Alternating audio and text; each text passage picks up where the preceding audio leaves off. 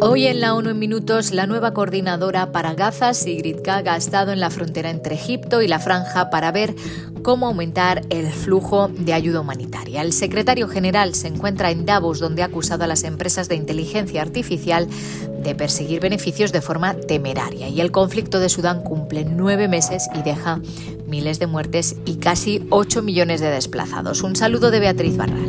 La nueva coordinadora para la ayuda humanitaria Gaza, la holandesa Sigrid Kaag, visitó este miércoles las ciudades de Al-Arish y Rafa, en Egipto, desde donde se organiza el envío de ayuda para la población civil de la franja.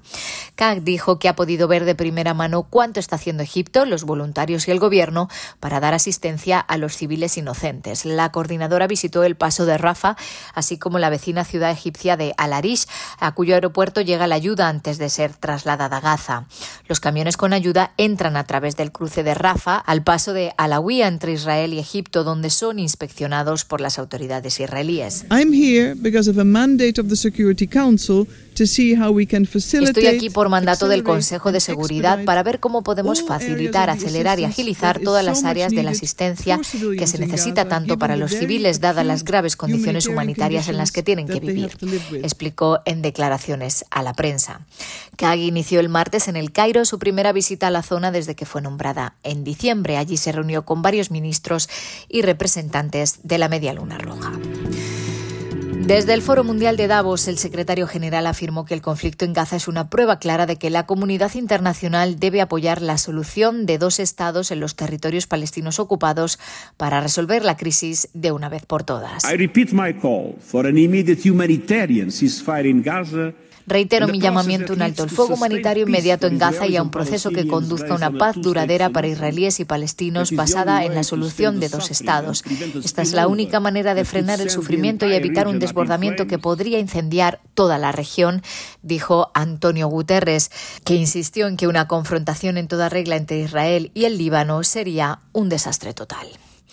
Guterres advirtió en Davos de que las empresas tecnológicas persiguen de forma temeraria los beneficios de la inteligencia artificial y pidió medidas urgentes para mitigar los riesgos de este sector en rápido crecimiento.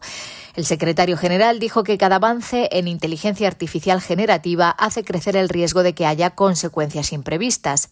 Vinculó los riesgos de la inteligencia artificial a los que plantea la crisis climática y afirmó que la comunidad internacional no tiene una estrategia para hacer frente a ninguno de los dos. En su intervención, el máximo responsable de la ONU retó a los representantes de la industria tecnológica a colaborar con los gobiernos para poner barreras a la inteligencia artificial. Uh, Esta tecnología tiene un enorme potencial para el desarrollo sostenible, pero el Fondo Monetario Internacional acaba de advertir de que es muy probable que empeore la desigualdad. Poderosas empresas tecnológicas ya persiguen beneficios con un temerario desprecio por los derechos humanos, la privacidad personal y el impacto social.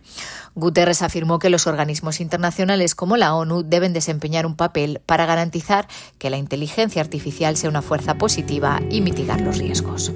Y el conflicto en Sudán dura ya nueve meses y ha obligado a huir de sus hogares a casi ocho millones de personas. La Organización Internacional para las Migraciones ha hecho un llamamiento a la comunidad internacional para que no abandone a los sudaneses. Seis millones de personas están desplazados dentro de Sudán, mientras que 1,7 millones más han huido a través de las fronteras hacia los vecinos Sudán del Sur, Chad, Etiopía, Egipto, la República Centroafricana y Libia. En 2024, la OIM solicita 307 millones de dólares para llegar a 1,2 millones de sudaneses. Hasta aquí las noticias más importantes de las Naciones Unidas.